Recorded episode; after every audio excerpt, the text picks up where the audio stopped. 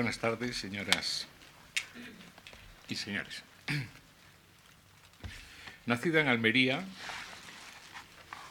Aurora Luque estudió filología clásica en Granada, en cuya universidad se licenció en 1987 con una memoria sobre la poesía femenina en la Grecia antigua. Desde 1988 es profesora en Málaga. Escritora de muy variados registros, articulista en prensa periódica, ensayista en revistas literarias, narradora de cuentos y alguna que otra novela, Aurora Duque es también traductora, pero sobre todo poeta, incluida en numerosas antologías desde 1983. Dos años antes había obtenido con Hiperiónida el premio García Lorca de la Universidad de Granada, en cuyas colecciones apareció en 1982. Problemas de doblaje obtuvo el Accessit de la Donais, en cuyas colecciones fue editado en 1990. Carpe Noctem obtuvo, obtuvo el premio Rey Juan Carlos y lo editó Visor en 1994. Transitoria, publicada en Renacimiento, fue Premio Andalucía de la Crítica en 1998 y a todos estos libros poéticos hay que añadir hay que añadir, el teléfono móvil nos ha distraído, distraído a todos, las dudas de Eros en el año 2000 y Camaradas de Ícaro en 2003, además de un par de antologías eh, dedicadas exclusivamente a su obra, Carpe Mare en 1996 y Portuaria en 2002 y los consabidos cuadernos, plaquetes, etcétera, etcétera. De todo ello tendrá eh, en el librito que vamos a, editar eh, buena cuenta. Eh, si vienen ustedes el, próximo jueves, se lo llevará. Uno de sus poemas más conocidos, Gel, de Carpe Noctem, en el que la experiencia del baño, la toalla, el gel, la esponja, le lleva a rememorar un viejo mito, termina así, ¿cómo podría desintoxicarme? Dependo de por vida de una droga de Grecia. En el epitafio, con el que termina Transitoria, leemos, he creído en los mitos y he creído en el mar, me gustaron la Garbo y los rosales de Pestum, amé a Gregory Peck todo un verano y preferí Estrabón a Marco Aurelio. Y en un poema anterior, titulado Literatura aplicada, confiesa el enfoque principal de esa realidad. Siempre me consoló viajar a cualquier parte con un vago pretexto literario. Casi gasté la vida en aplicarla a la literatura, a sus fetiches ilusorios e inútiles, al extraño amuleto que con denuedo arropan las palabras. Grecia, mar, literatura, cine con sus problemas de doblaje, eros. Estas y algunas otras palabras acotan con bastante precisión el territorio poético de Aurora Luque o de su alter ego lírico. Pero también hay que tener en cuenta para transitarlo los enclaves concretos de esas palabras, de esos conceptos con tan fuerte poder de abstracción. En Abdera, de Carpe Noctem, nos dice, he nacido en provincia con desierto y con mar estéril. No he surcado su agua ni su arena, no merezco tener tierra natal. Pero de tarde en tarde, también de tarde en tarde está presente su realidad granadina, a menudo sobrevolando su etapa estudiantil.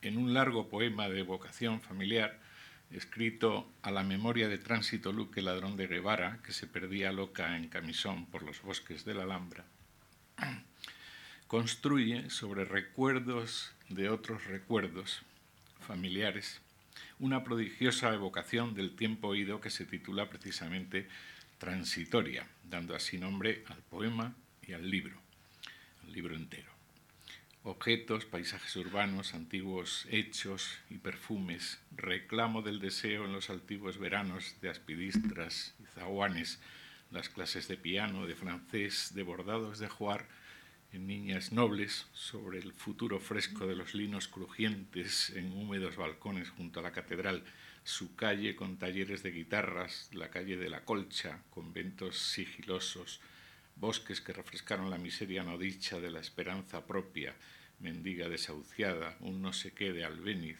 o Ángel Barrios, una guitarra pulcra y una loca tía tránsito, con vainicas blancas que perforan su camisón, su alma alfilerada, bosque arriba los sueños descosidos del cuerpo, casi del alma misma, desprendidos. Vida y cultura, culturalismo vitalista, tradición y posmodernidad. Esta y otras cosas se han dicho de la poesía de Aurora Luque y este poema que acabo de citar es para mí un ejemplo perfecto. un culturalismo no enlazado íntimamente con la vida, hubiera evocado al músico que el lector espera encontrar en este poema, al Manuel de Falla que vivió precisamente en la Alhambra o en sus alrededores por los años en los que la pobre tía Tránsito se perdía por sus bosques en transitoria locura. Pero es mucho más verosímil la guitarra pulcra de Ángel Barrios o las que ya empezaban a popularizar algunas de las piezas pianísticas de Isaac, de Albéniz. Eso es cultura vivida. Lo otro hubiera sido erudición probablemente mal digerida. No falta, como vemos, mejor, como oímos, la música en ese culturalismo vitalista, en ese vitalismo fuertemente cultural, al margen de las vivencias que ha podido atesorar en su niñez y juventud, las definitivas, Aurora Luque lo ha aprendido de buenas fuentes, pues nuestra autora llega a Grecia y a todas partes, no solo a través de sus estudios de filología clásica, sino también a través de la literatura. El título de su primer libro, Hiperiónida, ya resuena a poetas tan músicos como Keats o Holderlin y al poeta español que trajo sus maneras a la poesía española, a Luis Cernuda.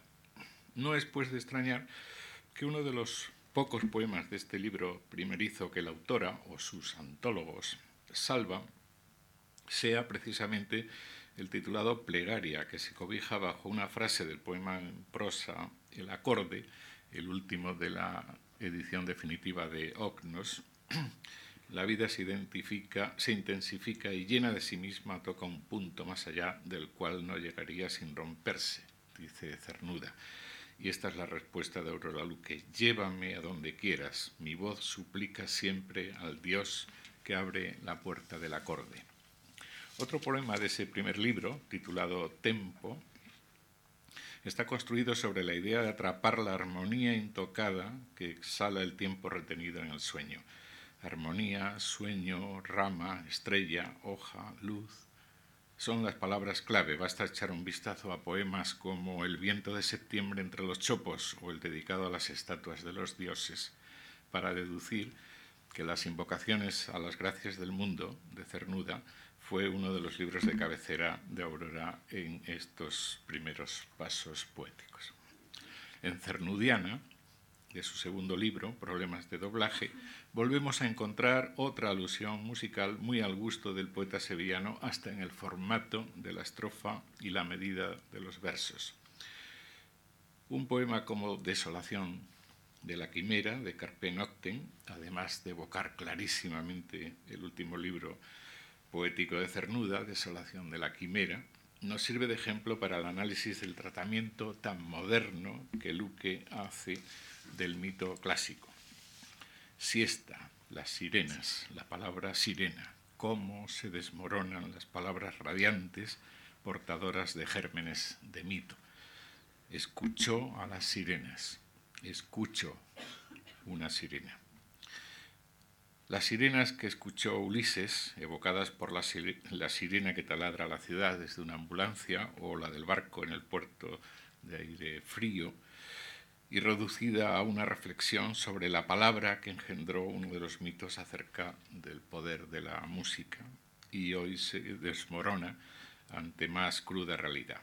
En el homenaje a Cabadías, un poema apareció entre los inéditos de Carpe Mare, luego incorporado a Transitoria, la palabra ha recalado en el tatuaje de un marinero. Duerme, que la sirena díscola de tu tatuaje no te abandone nunca cuando duermes.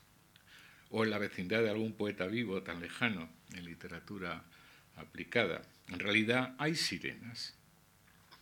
Nos lo había dejado bastante claro en un poema titulado Eau de Parfum, problemas de doblaje, en el que va salvando los aromas que verdaderamente le importan. Del mar, la última nota de la última ola desplegada antes de regresar y convencernos de que no habrá sirenas.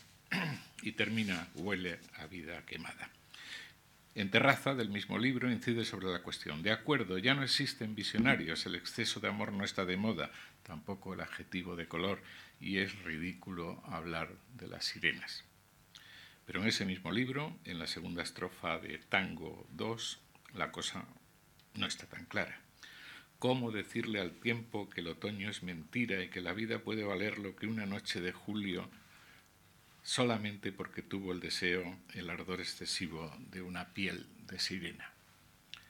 Son en todo caso curiosas algunas ausencias de música en poemas que, dado los antecedentes expuestos, podían haberlo contenido si la tradición hubiera operado en Aurora Luque con menor sofisticación yo lo he dicho. El niño evocado de las enfermedades de la infancia, por ejemplo, problemas de doblaje, se sumerge en la noche y sintió que la palabra, como viento de estrellas, le azotaba los labios. O está contemplando el mar preguntándose qué voz tendría si escribiese poemas, si tuviese palabras prendidas en sus olas y estrofas en su libro de mareas. El mar, la noche no suena, escriben en los poemas, en algunos poemas de Aurora Luque. Pero en otras ocasiones la tradición se mantiene. Así, en poemas que rezuman tanto y tan sano erotismo como los de Aurora, como soslayar la vieja conexión eros-música. Él aquí en el poema Azul Oscuro Azul oscuro y sabio es el deseo, lira que desde lejos obligase a la danza a componer un himno de latidos, la sola inteligencia de vivir en deseo perpetuo de naufragio.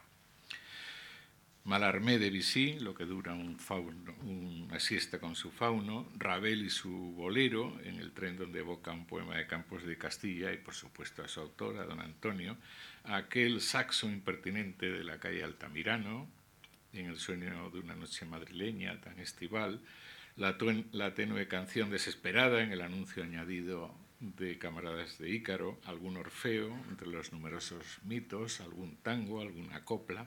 No es rara la música en los poemas de Aurora Luque, pero el más explícito es otra vez producto de una nueva intertextualidad. Es el titulado Al asomarse por primera vez al Kids de Oliván editado como inédito en Portuaria, incorporado a la última sección de su último libro, Cámaras de Ícaro. Como señaló José Andújar, está en el trasfondo el propio Keats y su célebre soneto al leer por primera vez el Homero de Chapman, tras evocar al poeta inglés en el otoño de un valle de su tierra, en las secretas Italias donde murió, anota Ahora paso la página y encuentro las palabras conectadas a un arroyo de música. Piano que acompaña un pase mudo, el crujir de las hojas que pisa un caminante, antiguos instrumentos quejumbrosos, lira recién limpiada, flautas airosas, fúnebres. En el culturalismo vitalista de Aurora Luque, la música, como hemos escuchado más que visto, tiene un lugar muy distinguido. Le dejo con ella.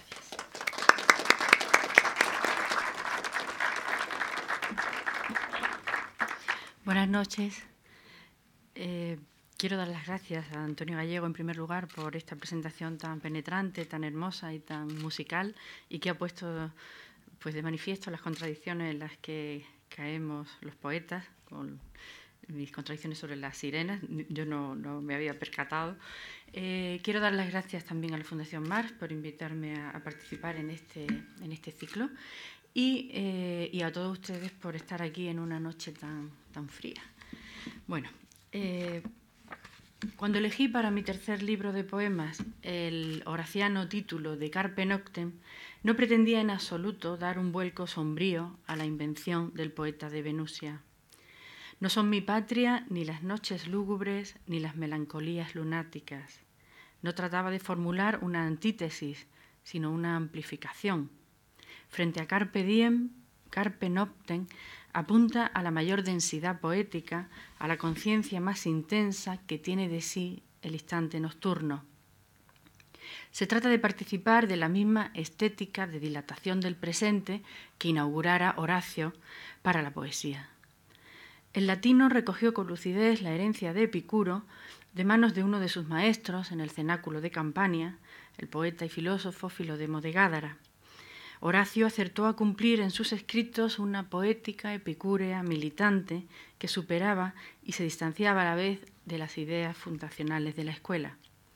Epicuro, obligado a la cautela por problemas de salud, practicó una modalidad sobria y ascética de sus propios principios, pero Horacio y Ovidio llevaron hasta sus últimas consecuencias el arte de vivir y la estética hedonista de las transgresoras propuestas epicúreas. Quiero imaginar que Epicuro ya soñó en alguna de sus siestas con las audacias poéticas y vitales de los dos romanos e incluso con inusitadas formulaciones venideras en el correr de los siglos. Quien nos aconseja exprimir el instante nos está desaconsejando implícitamente todo lo que atenta contra el goce de la riqueza del presente, todo lo que impide el gasto del capital gozoso, del capital de gozo que hay en los bolsillos de cada instante venidero. Quien nos aconseja recoger la cosecha del momento nos invita a dejar de lado, por ejemplo, el pesimismo constrictor de las trascendencias soteriológicas ajustadas a un libro y el dogmatismo que nos convierte en abejas gregarias condenadas al trabajo y al consumo en nombre de la perpetuación mecánica de las estructuras de poder de la sociedad.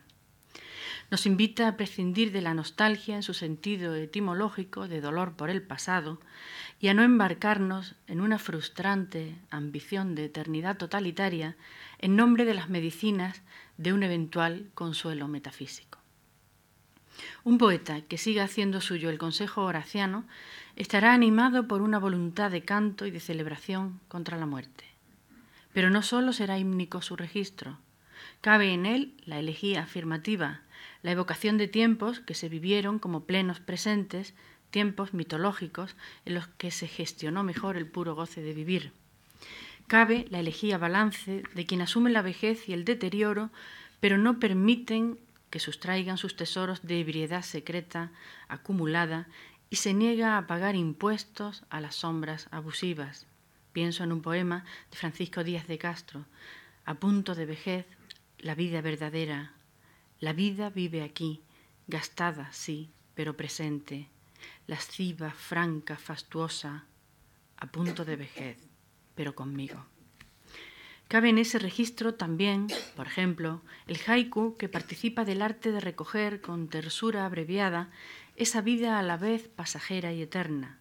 Mis últimos poemas, haikus de Narila, son precisamente una colección de haikus no ortodoxos en los que he intentado para paliar mi infidelidad a la forma, practicar al menos la lealtad al espíritu antiguo, la mirada sobre la paradójica concreción del mundo de rocío, sobre la refrescante y renovada fluctuación del tiempo y su pausado enroscarse en las estaciones, el epicúreo elogio del instante.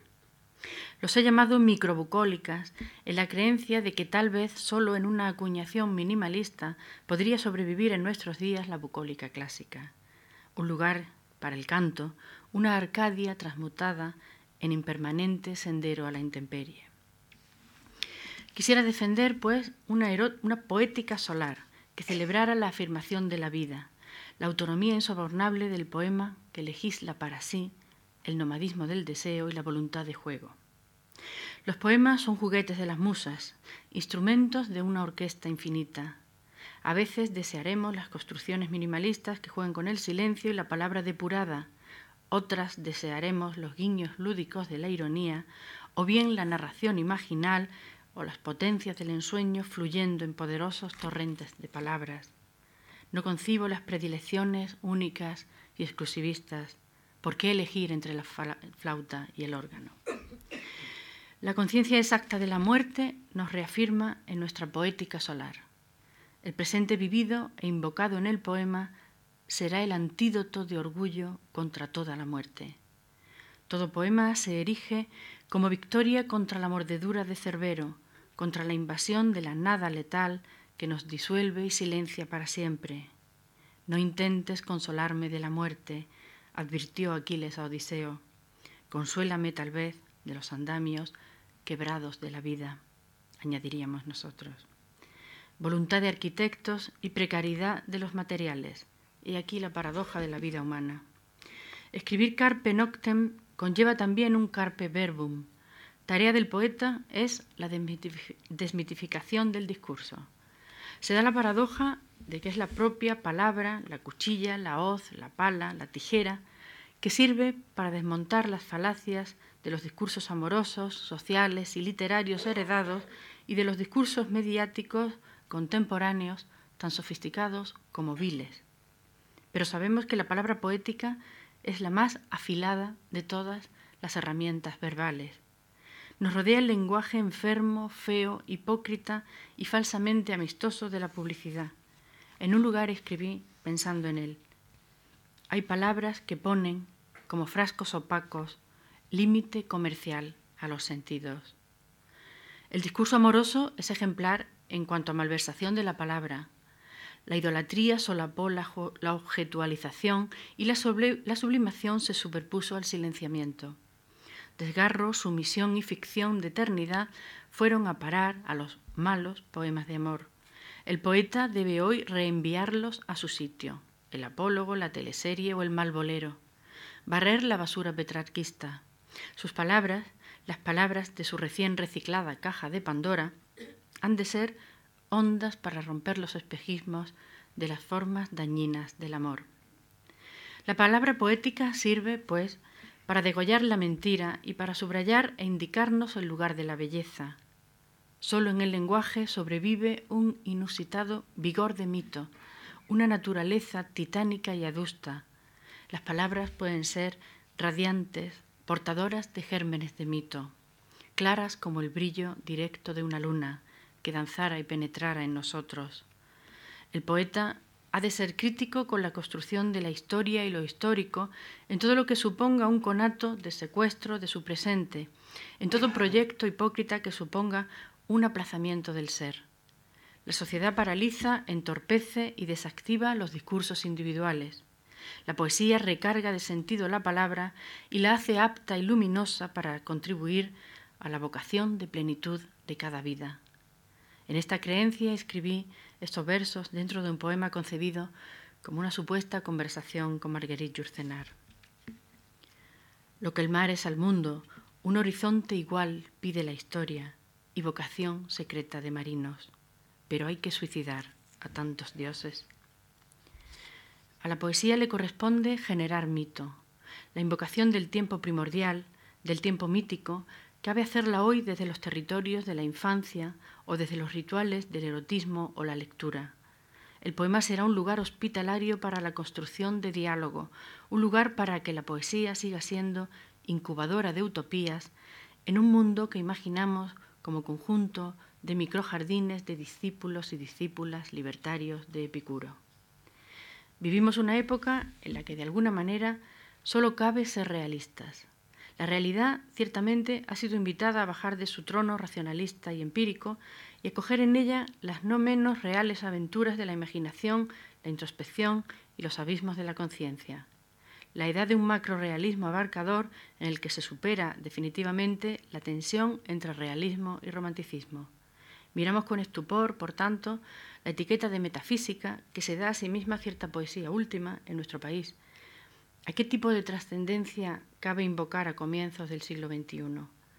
Hay en los presuntos metafísicos una aquilatada reflexión y un tono acendradamente meditativo, pero como derivación de la poesía de la experiencia que cultivaron previamente. El deseo de huir del pasado reciente nos instala en curiosos berenjenales terminológicos. Se me ocurren dos vías para indagar en mi poética ciñéndome a lo ya hecho y no a lo deseado y futurible. Una de ellas consistiría en el comentario del título y de uno o dos poemas, los demás acusado carácter metapoético de cada uno de mis libros.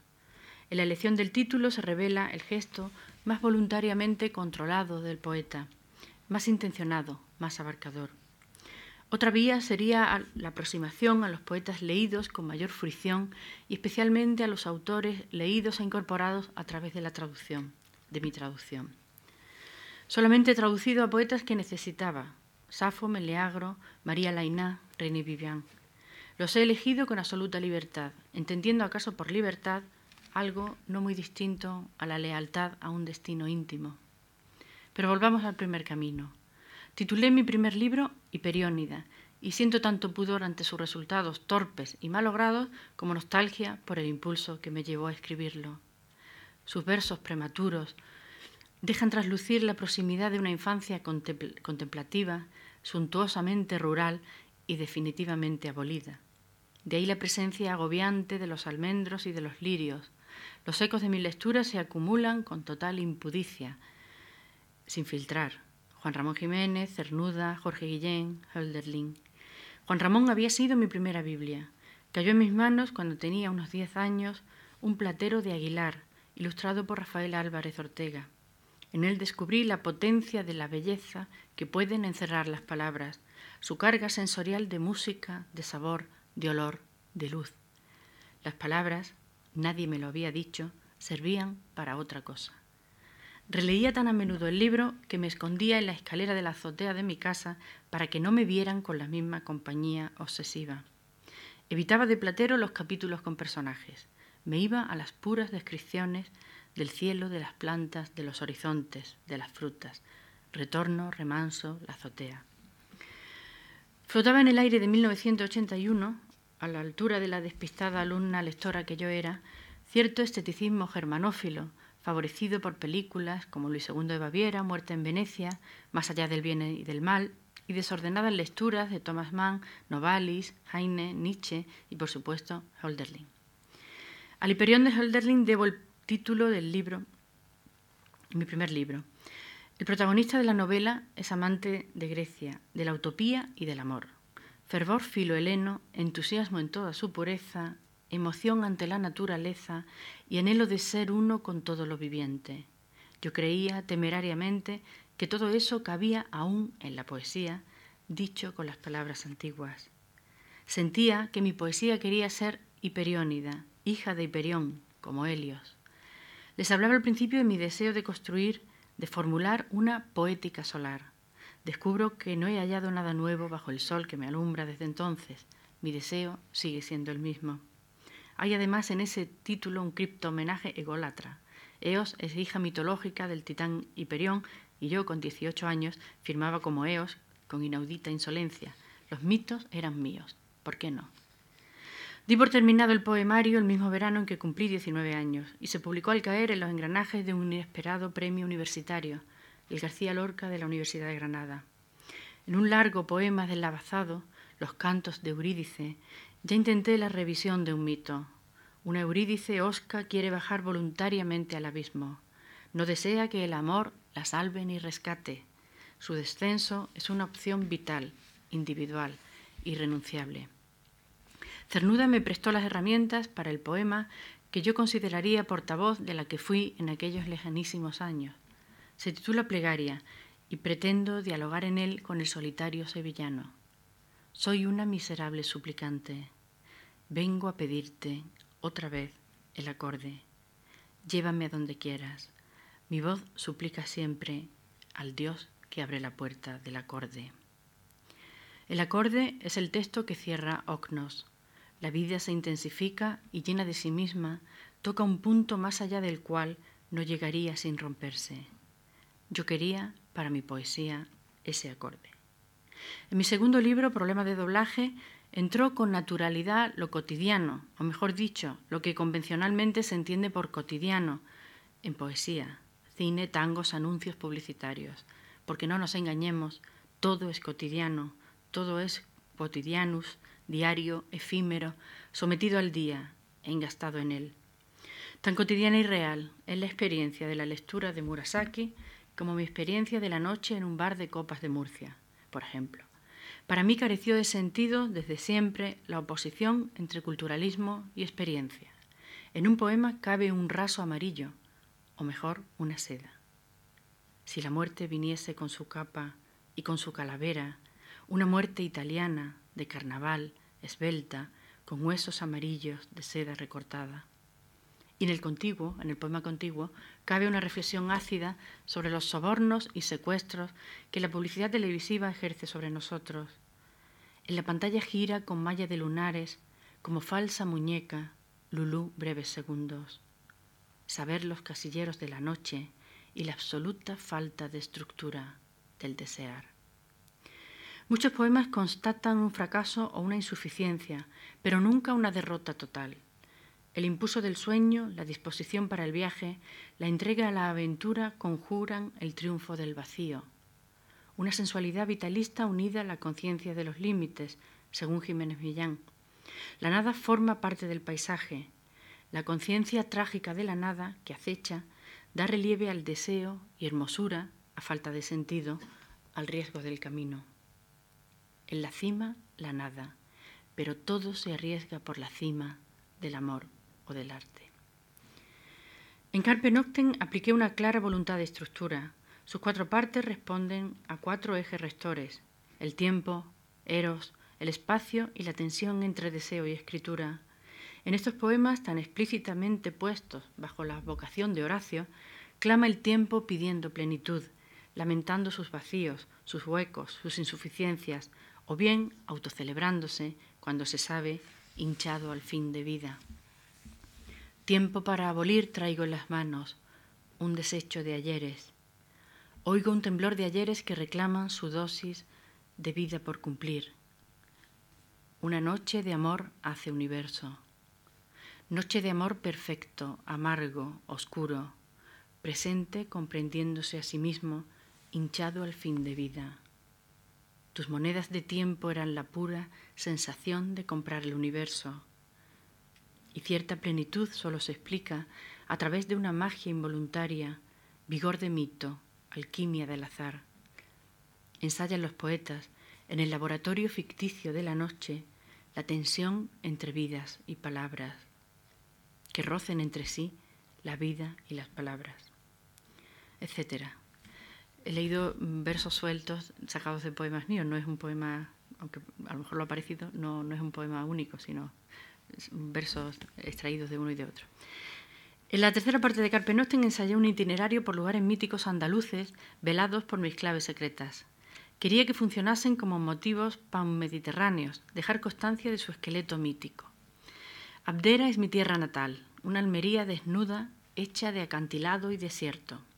Las dunas son los ásperos huertos de las Hespérides, mitificados por Caballero Bonal. En los versos de este libro, voluntariamente camuflados, están el efebo de Antequera, el faro de Torrequebrada, la aduana y el puerto de Málaga con sus pescadores y sus marines de paso el bar de copas La Medina o los escaparates urbanos de moda, mensajeros de las estaciones, a falta ya de los viejos almendros. Transitoria es un libro articulado en torno a un poema largo, de 160 versos, el más emparentado quizá de mis poemas con la elegía tradicional. Contiene elementos narrativos y en este sentido es un testimonio de la novela que nunca seré capaz de escribir. El poema cuenta con una protagonista real que me pedía que narrara su historia, una antepasada mía llamada Tránsito Luque, ladrón de Guevara, de la que solo supe que se la tenía por loca y que se escapaba en camisón por los bosques de la Alhambra. Pudo ser contemporánea de doña Rosita, de la doña Rosita de Lorca. Imagino un mismo aplazamiento de los deseos, presiones similares de la gran colmena humana sobre los sueños. Sobreviven algunos objetos heredados, abanicos, tinteros, sábanas bordadas, sin estrenar, un collar. Hubiera preferido heredar de ella la memoria de sus sueños, pero su vida se pierde, muda, trágica y sin palabras, en el olvido. Camaradas de Ícaro, mi penúltimo poemario, fue concebido como un atlas del mundo subterráneo. Se distribuye en cuatro secciones. El leteo está contaminado, pies mojados en campo de asfódelos, los dientes de Cerbero y la hierba del Elíseo. O sea, las impurezas de la memoria, la embestida del amor contra la muerte, los, desgarros del fracaso y los homenajes a poetas camaradas. Lo abren y cierran dos poemas con el mismo título, el mismo del libro. Todos los poetas somos, de alguna manera, camaradas de Ícaro. Fabricamos nuestras alas con las partículas doradas que flotan sobre las horas de placer, las briznas vívidas de los asombros de la infancia, las palabras sacudidas por latidos o las palabras erosionadas. Los deseos preparan sus rutas favoritas y el poeta busca, en su vuelo sin retorno, esa otra luz que nos obliga a, pagar facturas de abismo. Los huesos del Ícaro, que son uno y todos los poetas, contienen viejas alas refugiadas, transferencias de vuelos y sueños migratorios. Después de leer Camaradas de Ícaro, mi amigo Roger Wolfe se preguntaba por los derroteros de los versos futuros. Espero que sean derroteros hacia la luz, la luz, la luz, la luz. Creo que esto consiste en ser cada día más poetas del día y dejar ya atrás de una vez la noche. La vida es corta, corta, corta. La vida nos engaña, las cosas se nos van. Grande Dixit. Vivir, pero de verdad, la elegía positiva del instante no es pecado, aunque las mentes pensantes de todo este tinglado, Wolfe Dixit, nos quieran hacer pensar lo contrario. Es hora, pues, de deshacerse de los prestigios de la noche, de sus fardos desolados, de los triunfos parciales de la muerte. Es la hora de una poética neoepicúrea, rotunda y militante que desenganche a los poetas del carro de Saturno. Hablaré brevemente, por último, de mi experiencia de la poesía como lectora y como traductora. Creación y traducción de poesía son momentos diferentes de un mismo proceso de reescritura, de una inmersión en el continuum verbal, de una disposición de búsqueda ante y desde el lenguaje.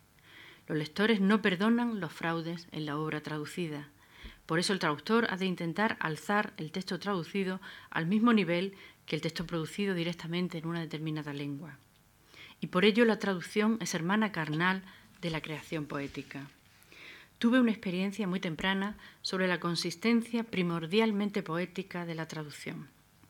De niña leí con arrobo Los cuentos de la Alhambra de Washington Irving en la edición de la colección Crisol en finísimo papel cebolla que había en casa.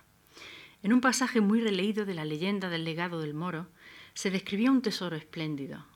La mujer del aguador se ponía al cuello una sarta de ricas perlas orientales. Más adelante me regalaron los cuentos en un ejemplar tan solo para mí. Pero el tesoro había perdido su brillo, mágico y rutilante. Había desaparecido la sarta de ricas perlas y solo quedaba un simple collar. Las perlas se habían vuelto mudas, habían perdido su tintineo, el roce suave del nácar de sus erres, toda una catástrofe. Confieso que nunca me esforcé en desdoblarme como lectora y traductora por un lado y como autora de poemas por otro. He utilizado títulos iguales o muy cómplices para versiones y para poemas de mi cosecha. Así, las dudas de Eros y los dados de Eros son títulos gemelos, el primero de poemas propios y el segundo de versiones de poesía erótica griega, publicados ambos en el año 2000, un año en el que arrojé a Eros mis dados dudosos.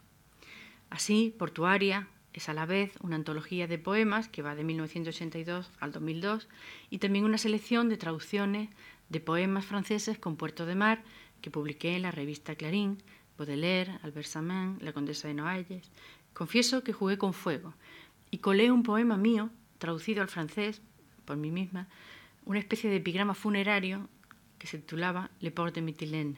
Y no sé si a estas alturas José Luis García Martín, el director de la revista, se habrá dado ya cuenta. Antes de saber que traduciría a Safo, ya elegí una cita suya para Hiperiónida. He hablado en sueños contigo, oh Afrodita. Y en problema de doblaje le dediqué un poema titulado Cabo de Leucas, que termina así. Y conoció tus versos el mar, aún vibran en tus olas, te recita en madrugadas limpias de navíos. La Safo que encontraba como lectora siempre me parecía insuficiente. Ferraté no la vertía toda, Adrados le negaba la música, Rodríguez Tobal la ocultaba bajo una salmodia garcía calviana, a lo largo de los muchos años que anduve merodeando por sus textos, llegué a organizar con unas amigas lecturas trilingües, en voz alta, semiteatrales, subrayadas con música, por teterías, escuelas de idiomas y facultades de Málaga. De Safo me atraía su discurso refinado y vehemente a la vez sobre Eros, su inventiva formal y la frescura y elegancia de su lenguaje. Estoy con Elitis, traductor de Safo, cuando escribe que se me perdone si hablo de Safo como de una contemporánea mía. En la poesía, como en los sueños, no envejece nadie. Me hubiera gustado reescribir a Catulo, traducir su historia con lesbia. La noche venidera en que habremos de dormir perpetuamente nos invita a paladear, en la breve luz de nuestro día, las cifras más abultadas de besos que pudieron entrar nunca en un poema. Nobis cum semelo quidis brevis lux, nox es perpetua una dormienda, da mi vasia mille de indecentum. Creo que llevo esos versos en la médula. He gastado muchas horas en memorizar a mi adorado Catulo y mucho dinero en coleccionar versiones suyas. Quisiera asimismo saber portugués para zambullirme los versos de Sofía de Melo. Mi homenaje fue editar en Málaga sus poemas más griegos, en la primera edición exenta que se hizo de ella en nuestro país. Tomé una cita suya para anteponerla a Camaradas de Ícaro, porque pertenezco a la estirpe de aquellos que recorren el laberinto sin perder nunca el hilo del lino de la palabra. Intenté a mis 19 años aprender alemán para leer a Hölderlin sin intermediarios. Desistí tras dos duros años en la Asociación Hispano-Alemana de Granada, pero fui a visitar su torre en Tubinga y me inscribí en la Asociación de Amigos de Hölderlin. En junio de 2005 publiqué en Narila, una pequeña editorial que acabo de fundar, sin más fundamento que el de suavizar ciertas faltas de justicia poética, una antología de los poemas más griegos también de Hölderlin titulada De libre plenitud. Soy amiga de mis poetas e intento devolverles el favor que me hicieron al escribir sus versos. Los traduzco o los edito o los presento a mis alumnos o los meto en mis poemas. De Grecia me atrajo siempre, por su similitud con la nuestra, la época helenística, con su fervor por, las filologías y las bibliotecas y los mitos recónditos y la ironía y el humor de quienes saben que viven en un mundo desproporcionado y deforme. Traduje a Meleagro en una preciosa colección artesana de Málaga llamada Llama de Amor Viva, ilustrada siempre con una llama andina, y Meleagro me condujo a Los Dados de Eros, una antología de poesía erótica griega en la que peregriné de Homero a Pablo Silenciario. Qué saludable el trato con los griegos. El placer desculpabilizado recorre sus epigramas.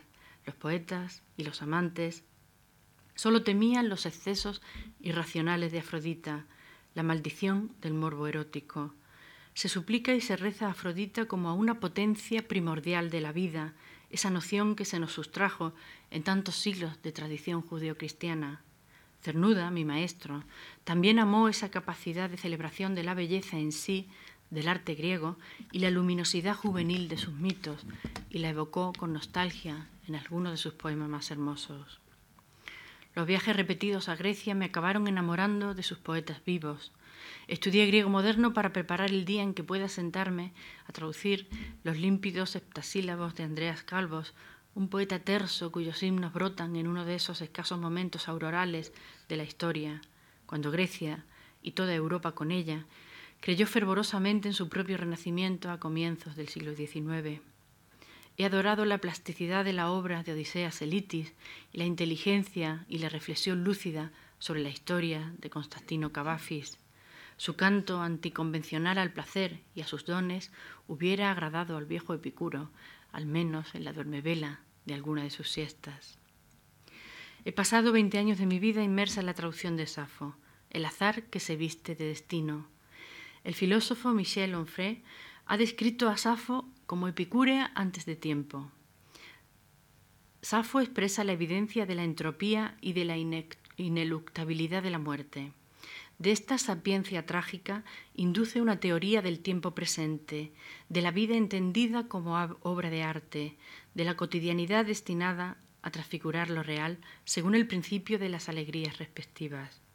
No hay separación entre el cuerpo y el alma, no hay culpabilidad ni adulación de las pulsiones de muerte. No le interesa la cantidad, sino la densidad, la calidad, ese delicado extremo de la relación amorosa que concentra el tiempo magnífico, las duraciones mágicas y los instantes quintaesenciados. La muerte siempre, siempre triunfa. Tengamos, pues, hasta la última de las posibilidades ofrecidas por la vida, sin miedo, sin temor, sin angustia, el ojo puesto en el horizonte de la belleza activada. Lo que Onfray dice de la erótica sáfica es válido igualmente para su poética. Safo escribió, pero yo amo la vida refinada.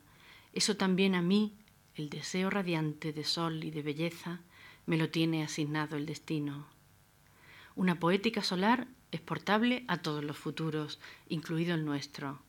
Desde su siesta intemporal, Epicuro sonríe de nuevo y Horacio, generoso, nos permite que lo plagiemos incesantemente. Una vez más, una vez más, Carpe Noctem. Muchas gracias.